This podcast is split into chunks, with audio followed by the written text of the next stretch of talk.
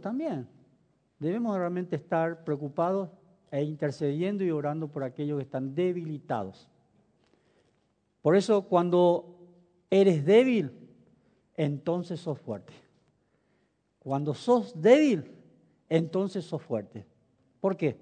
Porque tenemos la dicha de poder encontrar realmente a alguien que nos puede fortalecer.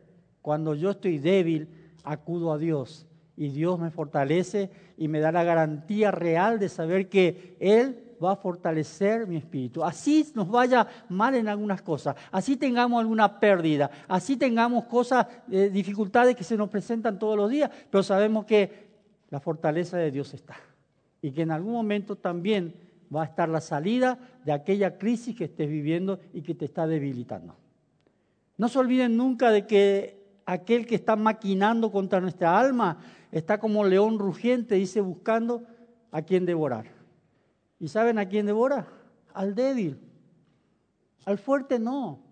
Pues cuando somos fuertes realmente, espiritualmente, nosotros nos arrodillamos y le pedimos al Señor fortaleza y fuerza y pronta salida de esa crisis y sabemos que nos va a ayudar y nos va a cumplir su palabra. Dice la palabra de Dios que a los que aman a Dios, todas las cosas les ayudan a bien. Todas. Y no es solamente porque te vaya bien o porque tenés sobrante o porque no, no, sino que en todas las cosas te va a ir bien, aún en las pruebas, aún en las dificultades. Sabemos que Dios nos va a ayudar y nos va a sostener. Reconocer que soy débil es querer buscar una salida. reconozco mi debilidad y ahí voy a buscar una salida. Obviamente estamos hablando de que yo voy a recurrir a la salida más importante de mi vida, que es creerle realmente a Dios y sus promesas. Yo no puedo aflojar, no tengo que aflojar. Y esto no es por orgullo, ni por soberbia, ni por nada, sino porque sé que Dios ya me marcó un propósito en mi vida y sé que Él va a cumplir en su momento y en su tiempo. No nos apuremos, dejemos que el Señor haga. Y cuando lo que hace Él siempre es realmente maravilloso podemos. ¿Saben qué quiere decir amén? Así sea. Y me gusta escuchar ese, ese amén. Así sea, Señor. A veces mi soberbia genera una cortina que me hace mostrar mi exterior como el más fuerte de los terrenales. La cortina que armo así para que todo el mundo vea que yo soy fuerte, que estoy bien. Pero interiormente el magma, ¿saben lo que es el magma? Es el corazón del volcán que está a punto de estallar. ¿Por qué la gente se quiebran en algún momento? ¿Por qué en algún momento vos te quebrado? Yo, yo soy uno de los que me, me quiebro muy rápido cuando hay algo que me está poniendo como que estoy por explotar, como que y necesito sacar eso. Y lo hago. No me da ninguna vergüenza. Lo hago. Estos días, con mucho dolor, vimos cuánta gente está muriendo a causa de esa droga envenenada. Y no vengo a hacer diario popular acá. Es una realidad que esta humanidad está viviendo. Y especialmente los jóvenes de una etapa de 30 a 40 años que trabajan, que tienen los medios, que pueden conseguir y comprarse la, droga y hace realmente que su vida sea un simple transitar por este mundo. ¿Ustedes conocieron alguna vez algún drogadicto? Seguro que ustedes tratan, Los que estamos trabajando para el Señor y estamos ahí en el, en el, en el campo de batalla. Una vez conocí a un chico aquí. Vino un sábado a la noche. Vivía al lado de la iglesia adventista vivía y vino a hablar conmigo. Y me dijo que él tiene una estrella, que él sigue esa estrella, totalmente dado vuelta. Le vendió la plancha, le vendió la licuadora, le vendió toda la madre. Y ese, ese sábado yo hablé con él y le dije, mira, ¿te gustaría que te dé una mano que, que, que te sostenga? Sí, yo vine a buscar una ayuda acá, una solución a mi problema. ¿Y qué hice? Fui a hablar con la madre. Y la madre me dice, voy a hablar con mis hijos, pues le ofrecí llevarlo a un hogar abierto en Adrogué. Quedamos en que el sábado que viene yo iba a ir a buscarlo. Me comprometí. Voy el sábado, me encuentro, no iba a hablar de esto, pero les cuento. Me encuentro con una mamá diciéndome que los hermanos no estaban de acuerdo y que dejemos todo así. Bueno, yo me fui. A los dos meses lo encontraron colgado, ahorcado en la cocina de la, de la casa. Se mató. Hermoso muchacho, joven, 25 años. Se mató.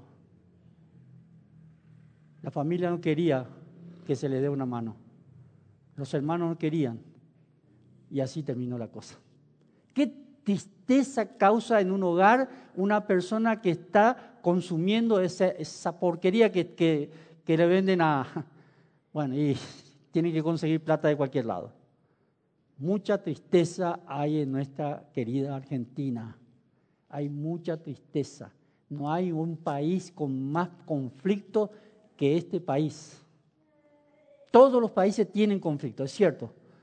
Pero este país está sufriendo realmente la gran maldición. Hay una nube tremenda de maldición sobre esta querida Argentina. Tenemos que orar mucho por nuestros gobernantes, orar mucho por aquellas personas que están eh, eh, como autoridad, a nuestro intendente, a la policía. Todos los días están pasando cosas. Por eso, eh, sin embargo, ¿qué? Ese, interior nuestro que está a punto de explotar, pero que mostramos una fachada de que está, está todo bien.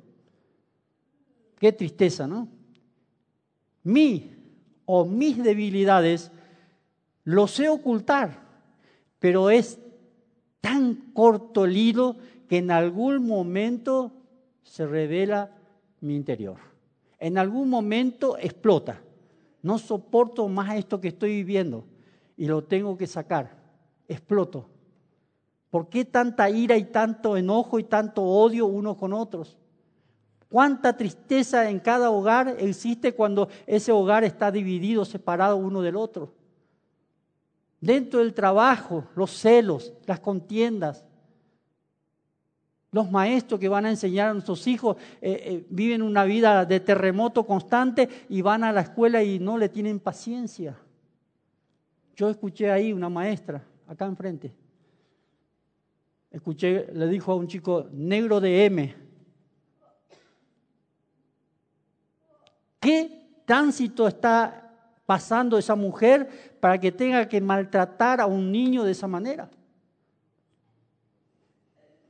Mi o mis debilidades lo sé ocultar, pero es tan corto el hilo que en algún momento se revela, que en algún momento se corta cuando mi espíritu está debilitado, más que mi salud, que está óptimo, más que mi economía, que es buena, más que mi familia, está todo bien, no sirve de nada si estoy vacío, si mi interior está vacío. Y siento que me quebranto, siento que me aflijo, siento que la tristeza invade mi corazón, ya que mi ser interior es como un volcán a punto de, estallar, de explotar. Puedo tener todas las comodidades del mundo. Puedo tener el mejor chalet, el mejor coche, puedo tener el mejor trabajo, el mejor sueldo, todo. Pero cuando mi ser interior está vacío, está debilitado, está lejos de Dios, suceden cosas realmente que no puedo creer. Yo he visto mucha gente que han pasado por esa situación. Una aparente, hermosa casa. No hace mucho, no hace mucho una familia ahí en la cuadra de mi casa. Mostraban realmente una casa hermosa, parecía el matrimonio 10 puntos, pero al poco tiempo nos enteramos que estaban endeudados hasta acá el matrimonio estaba cortándose en dos. De nada le sirvió mostrar cierta apariencia. De nada. Ustedes conocerán a una persona por ahí que viven de esa manera. Ahí es el momento entonces de pedir ayuda. Y ahí voy en 2 Corintios capítulo 12. 2 Corintios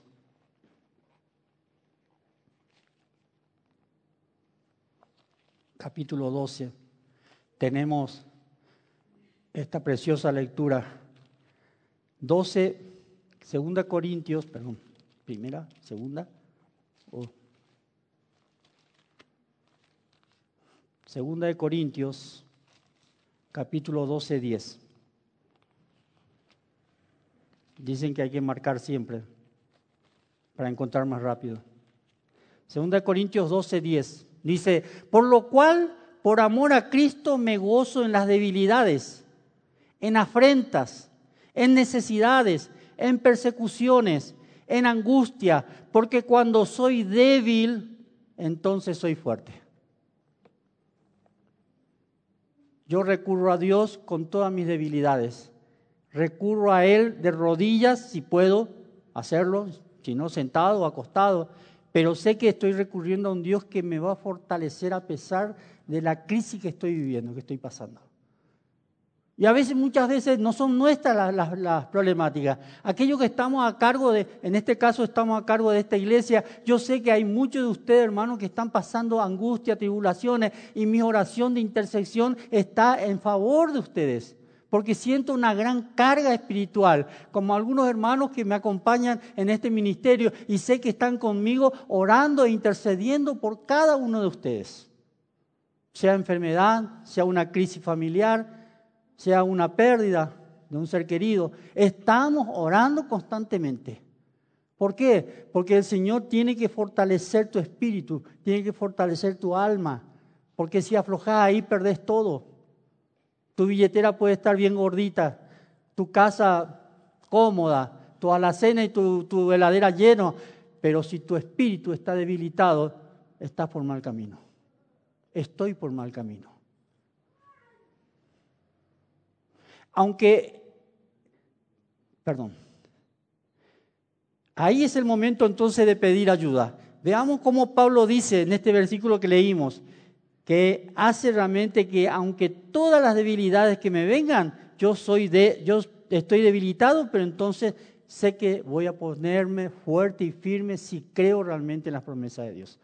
Mira que te mando que te esfuerces y seas valiente. No temas ni desmayes, porque yo, Jehová tu Dios, estaré contigo. Promesa de Dios. Y Él va a estar. Aquello que transitamos hace muchos años el camino del Señor, nos hemos dado cuenta que muchísimas veces Él estuvo con nosotros, sacándonos de alguna crisis, algún problema.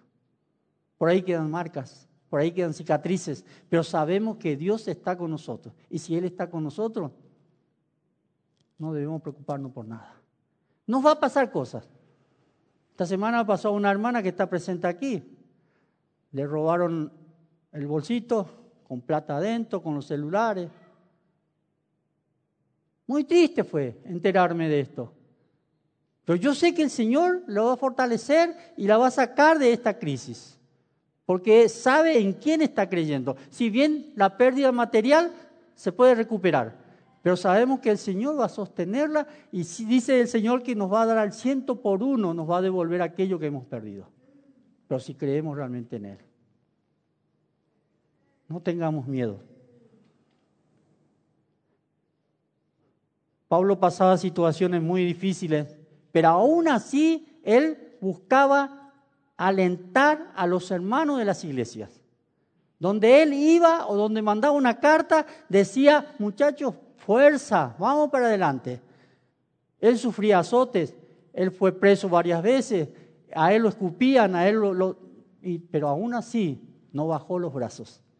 No baje los brazos cuando estés pasando alguna crisis, algún problema. No bajes los brazos. No digas por qué siempre a mí me pasa. No. Cree en el Señor, confía en Él. Ahí tenemos en, un pasaje maravilloso que Pablo envía a la iglesia y dice em, en 2 Tesalonicense 1.4, dice la palabra, por tanto que nosotros mismos nos, gloriamos de vosotros en las iglesias de Dios, por vuestra paciencia y fe en todas vuestras persecuciones y tribulaciones que soportáis. Él está afirmando que están soportando las tribulaciones y las aflicciones. Y aún así le dice, nosotros estamos con ustedes, oramos por ustedes, intercedemos por ustedes. Qué aliento llega a la iglesia. Y en estos tiempos esto que está escrito es para nosotros también. Pablo nos está alentando de saber realmente que estamos soportando alguna crisis, algún problema. Estamos viendo realmente que nuestra tantería se, se quiere venir abajo, pero lo sostenemos con la fuerza del Señor. La iglesia de Cristo tiene que ser un ente en donde realmente podamos interceder unos por otros. El, viernes pasado en la reunión de varones estuvimos charlando sobre un tema y conseguí, imagínense esto, conseguí dos palitos y le pedí a, un chico que estaba con nosotros, a ver, fíjate, rompelo. Y lo rompió. Claro, dos palitos. Pero después conseguí un fajo un fajo de palitos, todos juntos, y le di y le digo, rompelo. Y le costó mucho romper. Una iglesia que está unida, una iglesia que está en un solo cuerpo, en un solo sentir, que está realmente en el mismo pensamiento de avanzar, sabemos que nunca nadie va a poder destruir nuestra unión. No causemos tribulaciones propias, personales, a causa de alguna situación que no estoy realmente unido a ese fajo de, de palitos.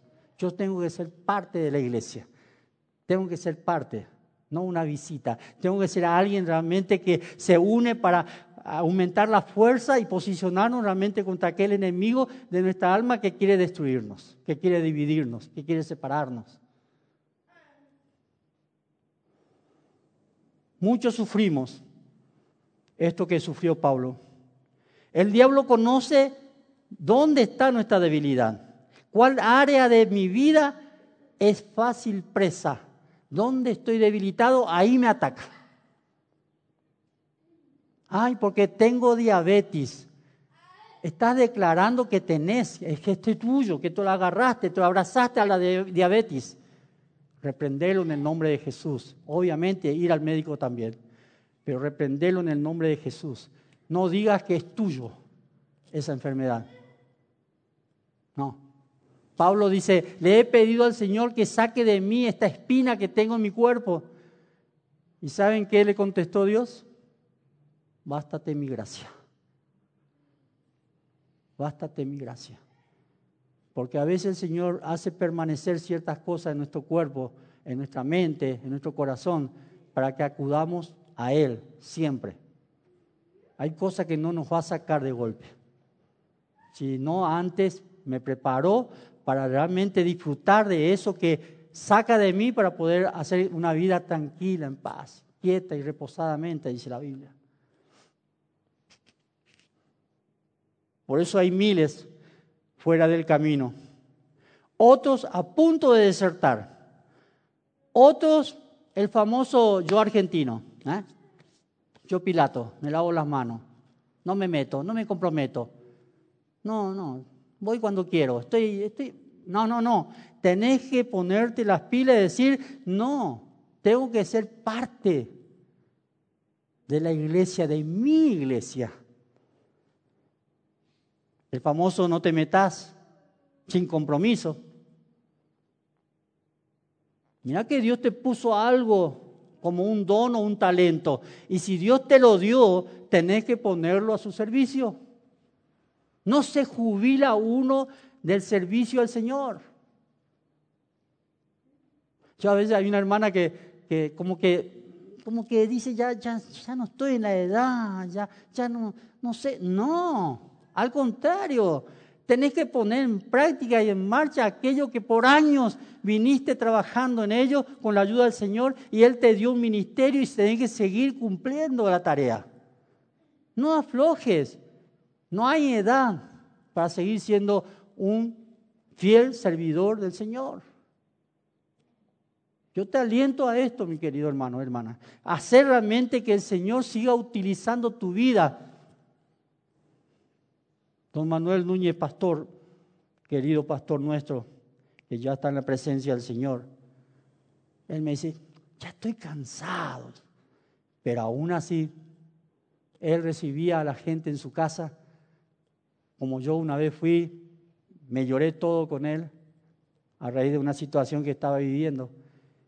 Y, él estaba ahí poniendo el hombro a pesar de los años que tenía. no se jubila de esto. Yo tengo que, al contrario, ser más fuerte todavía para que alguien venga y se me agarre el brazo y yo pueda sostenerlo. Hablando del, hablando desde el punto de vista espiritual. El valiente que a pesar de todo va para adelante, deja que Dios cumpla su propósito en él. Deja que Dios cumpla su propósito en él. Sin embargo, hay mucha gente que se han puesto el, rótulo acá, fiscal. Fiscalizan todo. Fiscalizan todo lo que es la iglesia, el pastor, el maestro la escuela bíblica, nuestros músicos, oh, qué canción se cantó, eh, todo, todo, están fiscalizando, pero no se dejan fiscalizar. no, se dejan fiscalizar, pero ellos sí tienen el derecho de fiscalizar. Ah, qué tristeza, ¿no? Por eso dice que el valiente que a pesar de todo va para adelante, deja que Dios cumpla su propósito en él. Hace realmente que esa persona muestre que el propósito de Dios está en él y hace realmente que grandes cosas pase por su vida y se llegue a concretar. Yo tengo que dejar huellas profundas, pisadas fuerte y firme en mi vida. Desde el punto de vista familiar, desde el punto de vista económico, tengo un negocio, tengo un trabajo, tengo un empleo, yo tengo que dejar profundas huellas. ¿Y cuánto más en las cosas del Señor? ¿Cuánto más? ¿Por qué es que yo siempre nombro a un tal Sebastián Guillén, un hermano anciano allá en nuestra iglesia en Paraguay? Porque dejó huellas profundas en mi corazón. Porque él nos llevaba al altillo, al lugar santo, una piecita allá arriba, nos llevaba ahí a los jóvenes y orábamos junto con él. Y cuánto respeto y cuánto amor le teníamos a este varón porque él mostraba realmente ese aroma precioso de la presencia de Dios en su vida. Aunque él vivía malas situaciones, aunque él tenía una mujer alcohólica, aunque él tenía un, hijo con síndrome de Down, aunque él tenía problemas en su salud, pero aún así él fue siempre fiel al Señor. Así que no te podés jubilar de las cosas del Señor. Al contrario, ponete más firme y más fuerte y decir lo que yo recibí de gracia voy a dar por gracia. Al menos yo tengo ese propósito. Le pido a Dios siempre que me ayude a permanecer. Y aconsejo a todos mis hermanos también y a mis hermanas que el Señor les ayude a permanecer. Un alma fortalecida es aquel que vive en paz, que vive sumando, que vive sin restar nada, que aporta, que da. Esa persona está fortalecido espiritualmente. Viene a la iglesia con una sonrisa grande hasta acá, como el guasón. Soy alguien que aporta algo. Traigo felicidad, aunque me vaya mal en la vida, aunque tenga mil problemas, yo siempre levanto mis manos, siempre. Y por último, así vienen pruebas, sabemos realmente que el Señor está conmigo, porque soy consciente de que Él va a permitir pruebas en mi vida y nunca va a ser más de lo que yo pueda soportar. Ya dije varias veces en algún mensaje. Él sabe la capacidad de aguante que puedo tener. Así vengan las pruebas más difíciles. Yo sé que el Señor me va a sostener. Y ahí es donde yo tengo que mostrar lo que realmente soy ante los ojos del Señor. Tengo que mostrar fortaleza. Claro que me va a doler. Claro que voy a llorar. Claro que va a pasar tiempo, meses, años, en donde yo voy a estar angustiado por esa situación, pero aún así no voy a bajar los brazos porque voy a seguir esperando que el Señor cumpla su propósito en mi vida. No retardes los propósitos de Dios, porque si no después te vas a arrepentir. Siempre mi querido Miguel, otro que marcó mi vida, que dejó huellas profundas en mi corazón. Lo amaba este varón. Casi todos los sábados iba a hablar con él en la casa. Y él siempre decía, ¿sabe José Luis? Qué lástima que no llegué cuando era más joven en el camino del Señor. Qué lástima. Y le digo, no, el Señor llegó el momento justo para que vos llegues al camino. Y él se enojaba con algunos hermanos que eh, no venían a la iglesia. El domingo no lo vi fulano de tal. Ya lo llamaba por teléfono y le preguntaba si le pasaba algo. Un ministerio en silencio, pero un ministerio que a pesar de su enfermedad y de su crisis, él siguió haciendo. No se encerró en decir, no, pues yo estoy enfermo, tengo un problema y me quedo. No, al contrario, mostraba más fortaleza y fortaleciendo al otro que estaba a su lado. A mí al menos me fortalecía. Y yo no vengo a hacer ninguna porque se llamaba fulano de tal, no. Vengo a contarle de que hay hombres y mujeres que hacen realmente que se cumpla el ministerio que Dios les dio. El ministerio de alentar, el ministerio de fortalecer a otros, el ministerio de dar algo de lo que recibe. ¿Cuántas cosas hay? Por eso esta mañana yo quise decirles, y quiero decirles que cuando soy débil, entonces soy fuerte. Pablo lo dijo, y yo quiero imitar lo que Pablo era, porque Pablo decía, sed imitadores de mí como yo de Cristo. No es copiar, ¿eh? es imitar la fe, es saber realmente que Él lo que hacía era realmente para beneficio de todos. Ahí en primera segunda Tesalonicense escuchamos, eh, leímos el pasaje este que dice que fortalecía a la iglesia, que oraba por la iglesia. El Señor va a cumplir su propósito en tu vida siempre y cuando creas realmente que sos débil, que sos un siervo inútil, pero ante los ojos de Dios sos alguien que es tan valorado y que te va a levantar en alto y te va a poner en lugares altos. Pero yo no sé, no sé tanto, no. Jugate, tírate, porque hay agua en la pileta. El Señor siempre va a estar haciendo la tarea para que vos crezcas y no mengues, para que vos crezcas y avances. No sé cómo terminar esto. Solamente le digo que, como dije al principio, que a los que a Dios aman, todas las cosas todas las cosas le ayudan a bien. Dios me ama y todas las cosas que me pasen va a ser para bien. Nunca va a ser para mal. A veces tenemos pérdida, tristeza, dolores, tenemos enfermedad, pasamos una crisis económica. Algo siempre nos va a pasar. Pero creamos realmente que el Señor es el que permite algunas cosas para que podamos soportar este día a día y acudir cada día más y más cerca de Él. Nuestras oraciones, mis hermanos, para con ustedes y ustedes, sus oraciones para conmigo, nos va a fortalecer siempre, siempre.